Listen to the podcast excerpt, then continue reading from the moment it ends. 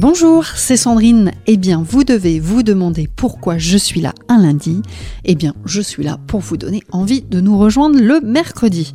Alors oui, mercredi, eh bien, ce sera une experte du vélo qui prendra la parole sur conseil de sportifs, de sportives. Ensemble, on parlera de nettoyage de printemps, ou plutôt comment remettre facilement son vélo à neuf, ou presque.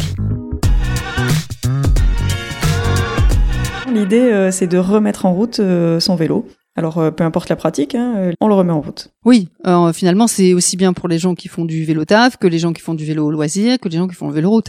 Je pense que tu m'as parlé du dégraissage, du nettoyage et de la lubrification. C'est bien ça? C'est exactement ça. C'est les trois étapes euh, principales à la remise en route de son vélo. Ce qu'il faut garder en tête, c'est que ce sont des étapes qui peuvent paraître euh, longues et fastidieuses. En fait, ça se fait très facilement et plus on le fait et plus on le fait rapidement. Le but, c'est quand même de pouvoir euh, préserver son matériel et de l'utiliser le plus longtemps possible.